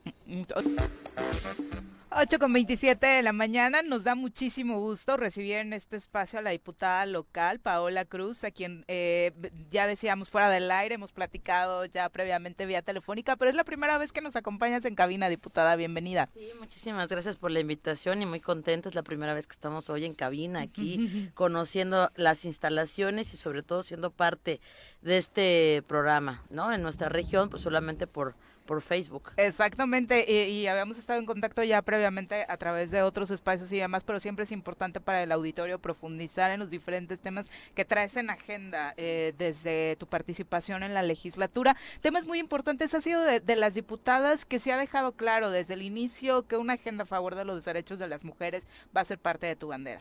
Efectivamente, bueno, ya más de 18 años trabajando en el tema de los derechos humanos de las mujeres y pues ahora que estamos en este espacio, pues no podemos dejar de lado hacer participe el Congreso y sobre todo en muchos temas que hemos visto que legislaturas pasadas no han retomado y uno de los temas que ha sido prioridad eh, para mí ha sido cómo le entra al legislativo para apoyar a los municipios y al Estado con el tema de la atención y el seguimiento a la alerta de violencia de género. Los feminicidios tienen que parar y el legislativo había permanecido omiso, ¿no? Inerte ante esta situación y pues por eso es que cada que ha habido la oportunidad de subir a tribuna, hemos expuesto alguna iniciativa precisamente para prevenir, atender o sancionar la violencia contra las mujeres y sobre todo ver la situación de cómo fortalecemos el seguimiento y la atención a la alerta de violencia de género. Eh, es eh, por ahí por donde se debe seguir el camino para prevenir la violencia, porque de pronto pareciera que la alerta solo son la responsabilidad de los municipios en entregar numeritos, indicadores, eh, mera burocracia que parece no dar resultados, ¿no? Fíjate que efectivamente dentro de este marco queremos que no sea solo un tema de recomendaciones que venga de la Secretaría de Gobernación, de la CONAVIM y vengan estas recomendaciones y que en ese sentido la acepten nada más las autoridades locales, hablo de de los cabildos y se quede ahí. Por eso propusimos una iniciativa en la cual sean sujetos de este juicio político las autoridades que no acaten las recomendaciones de la alerta de violencia. ¿Quién? El presidente, el, presidente, síndico, haz de cuenta que no solamente están las autoridades este locales, hay otras que están enmarcados dentro de la ley que pueden ser proclives a juicio político. Estamos hablando de que el tema de la atención de para poder eliminar las violencias es transversal, pero me dirijo en especial en atención precisamente a los temas de los eh, ayuntamientos, porque efectivamente, como bien dices, a veces nada más llegan las recomendaciones, hacen un checklist, dicen, ah, ya puse una de la instancia de la mujer, check, ¿no? Este, le puse una computadora, le puse una eh, omisión, pues puede ser sujeto directamente a juicio político. ¿Qué queremos? Generar el marco jurídico de obligatoriedad y con eso se sientan eh, pues comprometidos las autoridades electas en realmente llevar a cabo. Pero no solamente nos quedamos en ese punto. Lo primero que hicimos fue estipular o proponer que eh, se cambie de nombre a la Comisión de Igualdad de Género a Comisión de Igualdad de Género, eh, atención y seguimiento a la alerta de violencia de género. Pero no solo es el cambio de nombre. Estamos hablando que la ley orgánica del Congreso se cambia también cuáles son las funciones de la comisión para que realmente le dé atención. Lo que te decía, el legislativo no había participado en esta atención y seguimiento a la alerta de violencia de género y con ello eh, hacemos que realmente haya una vigilancia y esté viendo las políticas públicas, las recomendaciones, qué está pasando con el CEPASE, qué se está haciendo desde la Secretaría de Gobierno, qué están haciendo las autoridades locales, cómo está la transversalización de las políticas públicas. Y ahorita precisamente, y antes de, pues ahorita está en dictaminación, vamos a decirlo así, en estudio, estas iniciativas, tanto de juicio político como de la del cambio del nombre de la comisión. Pero lo que estamos haciendo ahorita es haciendo una revisión del presupuesto con perspectiva de género.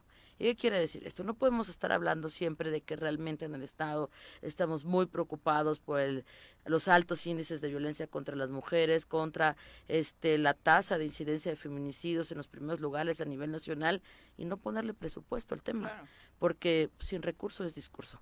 Entonces, lo que estamos haciendo precisamente es hacer esta propuesta.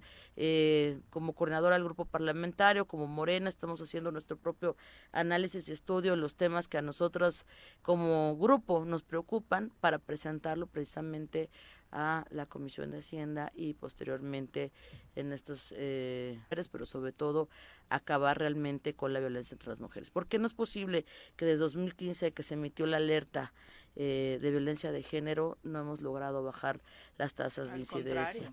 Te puedo hablar de mi, de mi distrito, el municipio de Cuautla, la llamada número uno de alerta en 911 es la llamada de una mujer pidiendo auxilio porque está siendo víctima de violencia. Y es muchísimo más la llamada de auxilio que el robo de un vehículo, que robo casa habitación o que un asalto. O sea, la diferencia es enorme. Entonces, cuando hablamos de que si Morelos es un estado inseguro, cuando a veces ponemos eh, la puntualización en otro lado y no estamos viendo que realmente el tema principal es contra las mujeres. Y no solamente en Morelos, estamos hablando de que es una pandemia, ¿no? Es un tema que afecta a las mujeres en este país y en el mundo. Y que la pandemia lo empeoró. Exactamente, el hecho de las mujeres estar con los agresores todo el tiempo, imagínate no poder salir y pedir ayuda cuando a lo mejor estos pequeños espacios de ir a la tienda o las niñas de ir a la escuela, ver a la maestra, eran un punto de poder sacar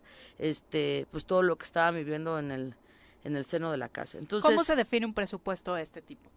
Bueno, estamos viendo precisamente dónde está el tema del presupuesto en la Comisión Estatal de Seguridad. Eh, también la Secretaría de Gobierno es la encargada eh, de ver el tema con los ayuntamientos y en el estado de la atención de la alerta de violencia de género. Eh, y el otro es el Instituto de las Mujeres. Entonces, hay tres áreas donde puedes abordar, también lo puedes hacer desde el ámbito de la salud, eh, puedes ver si están apoyando o no en los temas de los refugios. Y hay un recurso también para refugios a nivel federal eh, que ahorita se logró que el presupuesto se aumentara para los refugios para mujeres a nivel federal, eso es importante. Entonces hay que ver también si aquí se está contemplando, si se va a y esto cómo va, porque tú no lo ves en el anexo, ¿no? Claro. Tú no lo ves, tú no ves este renglón, Numerito, salud, numerito, un numerito, ¿no? Y listo, pero no está, no sabes qué profundidad tiene, qué impacto, dónde están las circunstancias. Eh, la semana pasada que estuvo el doctor Canto, bueno, pues él comentaba de las circunstancias, eh, pues precarias que también tiene para la atención en cuanto personal y pues que era un reclamo en general de las y los diputados saber qué está pasando, por qué no hay medicamentos, por qué no hay personal, por qué está la saturación, qué se requiere, dónde apoyamos. Y nunca ha sido en un ánimo, nada más cuando hablamos de presupuesto, la gente de repente, eh, pues desgraciadamente legislaturas pasadas dejaron este tema y esquema de el chantaje. ¿No? O el esquema de le quitamos porque queremos. O te digo que no para ver qué me ofrece. Exactamente, no, al, al contrario, ¿no? Y yo creo que lo que quedó sumamente claro fue con el doctor Cantú, más bien dónde reforzamos, dónde le metemos.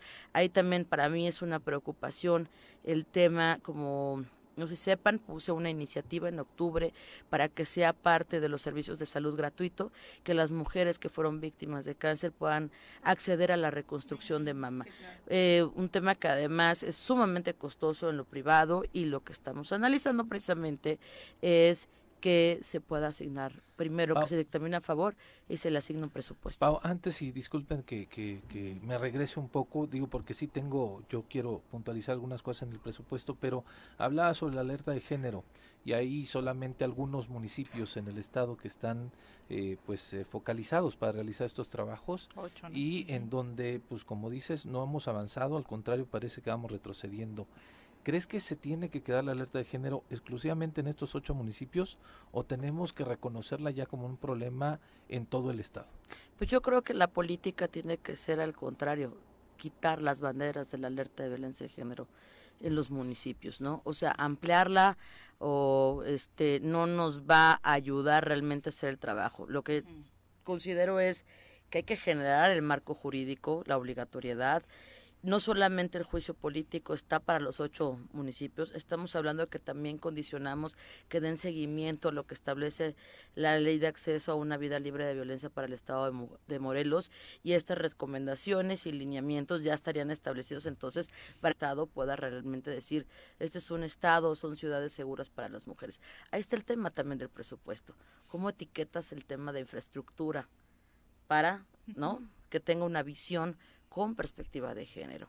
¿Qué estamos haciendo para hacer ciudades seguras? Por ejemplo, nos reuníamos eh, hace un mes con el rector de la UAM y justamente hay una sede en Cuautla, que es la FESC, y me decía, oye, es que la entrada a la universidad está sin alumbrado. Entonces imagínate todas las chicas que tienen que caminar ese tramo, está súper solo, está feo, está a la hora que tomas la parada o llegas de la parada, todo ese tramo que tienes que caminar. Entonces ahí es donde tienes que también hacer un trabajo en conjunto y una observación con los presidentes eh, municipales electos para que también traigan en la mira construir ciudades con perspectiva de género.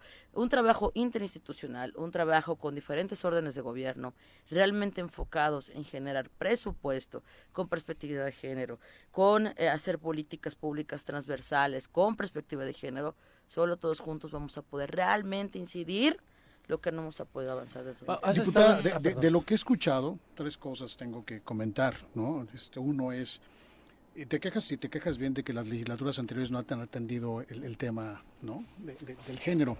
Sin embargo, me llama la atención porque la última legislatura fue eminentemente una legislatura este, contradictoria con, con, la más alta representación de mujeres en una legislatura e incluso algunas dos son mujeres que han repetido no y que ahora están ahí por las circunstancias electorales en la posibilidad de dar continuidad o no continuidad a lo que hicieron no eso nada más lo dejo como una pauta respecto al juicio político yo sí tengo mis dudas porque ahí fue por cuestiones políticas en realidad. ¿De seguridad? No hay, o sea, digo, el juicio político es como lo dice bien la palabra, un juicio político. Ya me imagino cuando agarren a un presidente municipal o a una autoridad local de un municipio tal que tiene el partido X y que va a llegar al Congreso y que van a empezar ahí a, meter mucho ruido. Yo no sé qué tan efectivo será decirle a los municipios, ¿no? Cuidado con el incumplimiento de ciertas políticas de género y lo pues demás, porque se politizan completamente eh, eh, el tema cuando hablan de juicio político en el Congreso. Yo creo que estos marcos jurídicos sirven evidentemente. Y aquí voy a cambiar de tema y voy a hablar precisamente del tema de la violencia política. ¿Qué establecimos primero en 2015, la primera generación paritaria de síndicas y síndicos, cuando por primera vez en la historia llegamos 27 mujeres a esta posición? Empezamos a vivir algo que ni siquiera tenía término, que era violencia política. Y lo fuimos acuñando conforme la íbamos viviendo. Y este término, de además de irlo acuñando, generar el protocolo, se fue generando este marco jurídico. Primero, cómo atender la violencia política, es decir, tribunales, INE, a dónde acudíamos las mujeres a hacer la denuncia, pero luego en el ámbito de las sanciones a la violencia política y luego en el ámbito de la prevención. Y en el tema de las sanciones, ¿Qué pasó con el presidente municipal de Tetela de Volcán? ¿A dónde escalamos el tema de la violencia política para que hoy exista una ley en discusión a nivel de nacional que es 3 de 3 contra la violencia hacia las mujeres, donde esta situación, además que fue un resolutivo de donde parte el tema de la sala regional de Jalapa, de que aquellos que habían sido eh, violentadores políticos no tenían la idoneidad para ser candidatos. Hoy, hoy tenemos varios casos en el estado de Morelos donde les quitaron sus candidaturas por ser efectivamente violentadores políticos. Nos costó, nos costó. El tema del juicio político evidentemente es algo que en ese marco jurídico va a estar ahí y va a usarlo quien, quien lo quiere usar, pero ahí está el marco jurídico. El tema de la violencia política nos costó muchos años. Hoy no queremos que cueste tanto para garantizar la participación política de las mujeres y quiero aprovechar para comentarles que el día de ayer tuve el primer, hay un municipio pendiente y son seis síndicos hombres. El tema de la violencia es transversal, el tema de la violencia política pues es transversal, para haber más mujeres y sobre todo que la violencia se recrudece con el género, pues queremos también ir detectando estos primeros casos de violencia política en razón de género. Ayer tuvimos esta reunión uno, con el interés de conocer estos primeros casos. Dos, de activar la Asociación de Síndicas y Síndicos que conformamos en 2015 y que le interés precisamente hacer un trabajo en red, porque era la primera vez en la historia que llegamos 27 mujeres y tenemos que fortalecer la participación política la otra es eh, fortalecer sus funciones con la sociedad. La gente no sabe, ¿no? ¿Qué es la diferencia entre un presidente municipal, síndico, regidor? Pero además la sindicatura, que es una de las posiciones más importantes del ayuntamiento, en la figura de mujer a veces se diluye. Y justamente a través de los municipios se invisibiliza el trabajo que realizan las síndicas y es ahí donde ocurren los mayores casos de violencia política. Queremos con las compañeras y compañeros es que sientan que el Congreso les va a dar este cobijo, acompañamiento, arroparlos, no solamente en la atención de la violencia política, sino también a generar todo lo que sea necesario para arroparlos, cobijarlos y si es necesario poder judicializar hasta los casos. Ayer eh, ya contaron los primeros casos de violencia política. Ah, eso te iba a preguntar, ¿ya hay casos antes de Ya hay casos, ya, pero evidentemente es un tema... en que en dejarlos fuera del proyecto que Primero comentarte que este es un tema de espacio de confianza, o sea, no a tu primera entrevista vas a decir, ay, me golpeó el marido, no, no, o sea, es un espacio que tiene que ver con no les den su espacio a las síndicas, que no les den el micrófono, que no las invitan a las reuniones. Eh, Fuera del proyecto. Es decir, que las invisibilizan. Relegarlas. No, a veces hasta les quitan recursos, el sueldo, les Más todas. hasta ahorita, digamos que fue previo a la entrada. Previo, ver, irlas conociendo, irlos conociendo, que conozcan que vamos a hacer este vínculo, a hacer este puente de apoyo con otras instituciones para apoyar precisamente en el tema eh, contra la violencia de género, pero también fortalecer su trabajo de gestión. Y esto es importante también aclarar a la ciudadanía que nos está viendo, va a decir, bueno, y a mí, ¿qué me importa o cómo refleja un beneficio para mí la asociación de síndicas y síndicos y el fortalecer la participación política? Bueno, pues que la ciudadanía también votó, aunque de manera indirecta, por la planilla de presidente municipal y síndica y síndico. Si una síndica o un síndico es víctima de violencia política, evidentemente no va a poder dar los resultados a la ciudadanía y con eso se está cortando la democracia. Ese es el resultado de la violencia como, política. Como bien dices, en materia electoral, ¿no? el, Tribunal Electoral del Poder Judicial de la Federación ha construido mucha defensa en torno a esto de la violencia política electoral en los municipios, en los congresos y demás. ¿no? Hay toda una experiencia ya, a mí me tocó desde hace muchos años, yo fui secretario de Estudio y Cuenta en la Sala Superior del Tribunal Electoral del Poder Judicial de la Federación y conozco el tema cuando empezaba por ahí del 2014, 12 que estuve ahí. Pero sí, digo, insisto, yo, yo nada más cuestiono la efectividad de la posibilidad de hacerle juicio político a un municipio por una por cualquier cuestión cuando el juicio político ha demostrado que no es lo más idóneo. En la legislatura pasada tuvimos una solicitud de desafuero contra un diputado que cometió violación y simplemente desaparecieron hasta el expediente, pues, ¿no? O sea, yo nada más digo, sí, sí, qué bueno que lo pongan como, un, como una amenaza más dentro del juicio político. Lo que digo es, a lo mejor eh, se necesita más, ¿no? Porque esa, esa, esa no se la toman tan en serio. No, pues considerando la personalidad del Congreso, porque digo, no hay poder legislativo, independientemente de su, de su representación, que nos deje, que nos deje con un sabor el tema siempre va a ser el 13 de abril de 2020 eh, se publicó en el diario oficial de la Federación la reglamentación que sanciona la violencia política. En mayo de ese mismo año, un grupo de feministas propusimos esa armonización a nivel estatal. Sin embargo, no pasó. ¿Qué nos falta entonces en esta legislatura?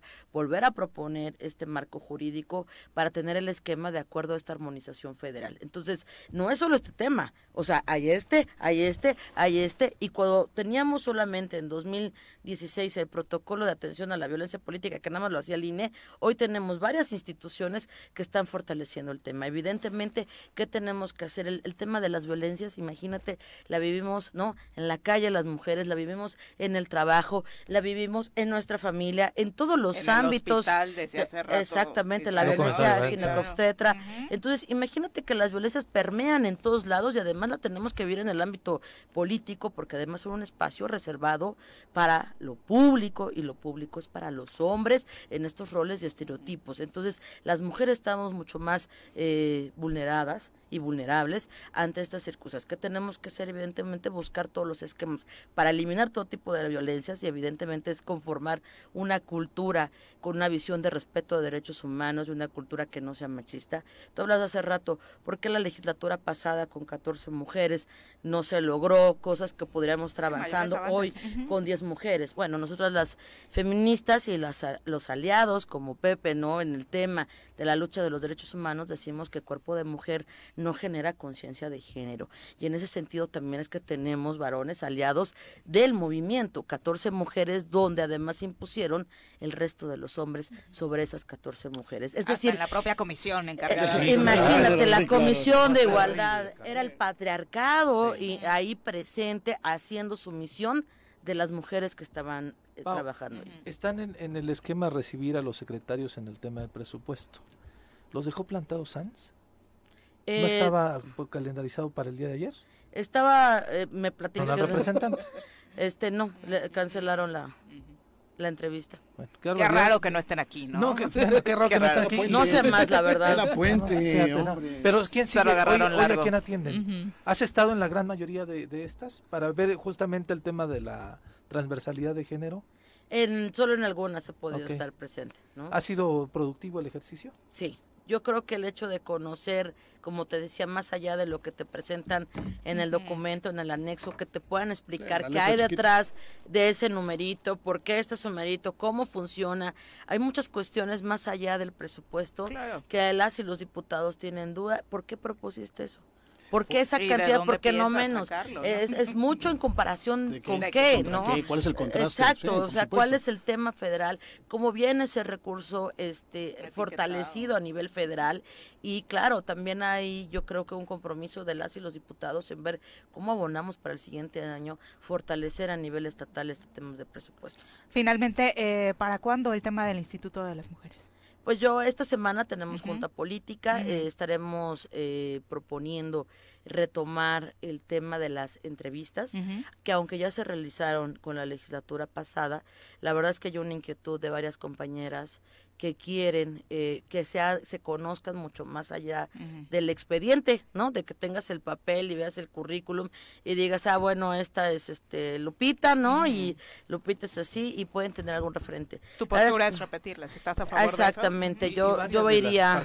Y ojalá, ojalá no cometan un error tradicional, es decir, a quien nombre no le manden, por favor, este la nómina, ¿no? Dice, ah, pero vas a apoyar a fulanito, esto, a que dejen la que trabaje en libertad de designar mediante procesos meritocráticos a este, la estructura de esas organizaciones. Así es. Porque eh. cuando hay diputados que te dicen, yo me tocó en un par de procesos que me decían cuando le estaba pidiendo el voto para una representación, me decían, ¿qué me vas a dar? Oye, pues la seguridad que lo voy a hacer bien, ¿no? Pero inmediatamente caen en esos juegos perversos de empezar a apoderarse de las nóminas. Ojalá que esta legislatura nos bueno, pues que no va a ser. Este, pero eh, siempre queremos en ese margen y sobre todo esta legislatura hacer las cosas diferentes y reivindicar el papel de las y los legisladores. ¿Qué estaremos haciendo? La propuesta precisamente de que se haga la entrevista y a partir de ahí la siguiente semana poder hacer ya la designación de quién va a ser la titular del Instituto de las Mujeres, que además urge por ver el tema del presupuesto. Ojalá así sea. Paola, muchísimas gracias. Muchas gracias. Síganme en mis redes sociales, por favor. Paola Cruz en Facebook, M. Paola Cruz en Twitter. Gracias. Que te hagan llegar por ahí opiniones, peticiones y demás, ¿no? Para que se trabaje de la mano con la ciudadanía, que eso es importantísimo a través de las redes sociales. Vamos ahora a nuestra clase de equitación. Muy buenos días. No existe una sensación de libertad igual a la que se siente montado en un caballo. Ahí aprendes que la fuerza se complementa con la nobleza y la lealtad. Conoce más sobre los fieles corceles con nuestro experto Alboro en nuestra sección Arrienda Suelta.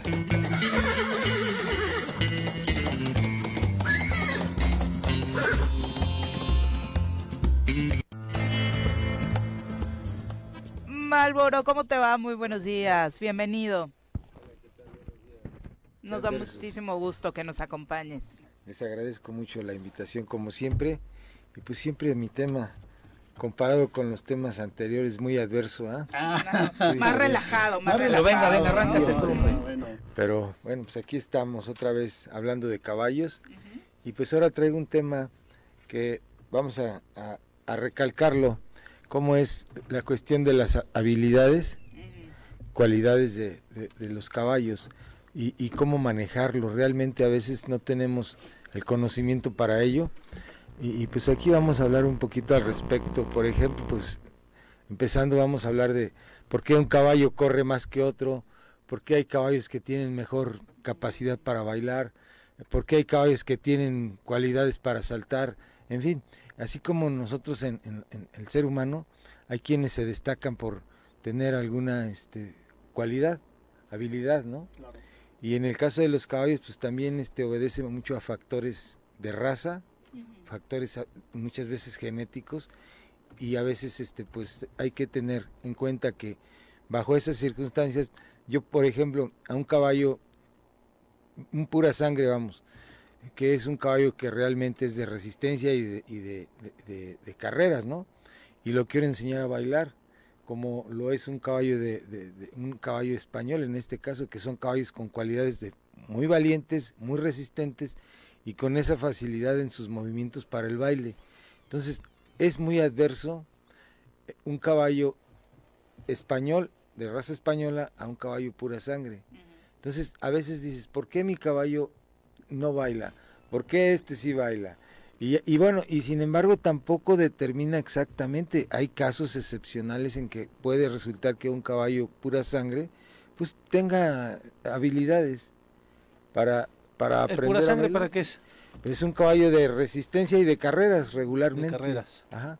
El, el, que hace estos, eh, los saltos en pruebas y demás. También tienen. ¿Ese, es el pura sangre? También hay, hay razas derivadas del pura sangre, como el Wrangler, es un caso de caballo de, salto, muy, muy este, específico para ello, pero que viene de la raza del pura sangre. Eh, hay caballos españoles que saltan alto. ¿Por qué características físicas le favorecen? pues su, su sistema óseo, sus, ¿cómo decirlo? Son un, poquito como ya tienen esa cualidad, ¿no? ¿Cómo explicarlo? ¿Son más ligeritos? Son un, poco más ligeritos. Piernas más largas, tal vez. Sí, eh, hay cualidades propias. y, y, por ejemplo, en el caso del caballo español, vamos a decir, tiene esa facilidad de levantar las manos, y sus movimientos naturales de su propia raza, se le facilita mucho el baile a ese caballo.